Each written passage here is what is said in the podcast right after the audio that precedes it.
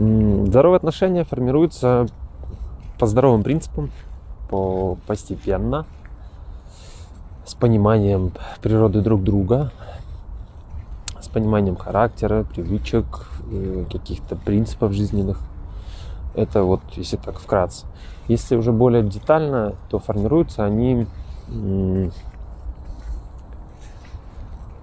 Здоровые отношения, они, они длительные. То есть люди, это как клиентами, да, мы хотим с вами на длительный срок работать, что-то вот в таком, в таком духе, то в здоровых отношениях это вначале просто какое-то знакомство, это просто тоже здоровые отношения.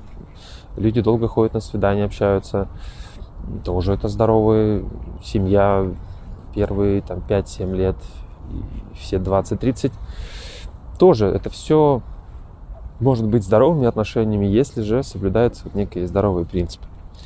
И там, э, что очень важно, все развивается постепенно. Постепенно люди узнают друг друга, постепенно учатся общаться, э, постепенно где-то проводят время, узнают друг друга, какие-то привычки в таком духе.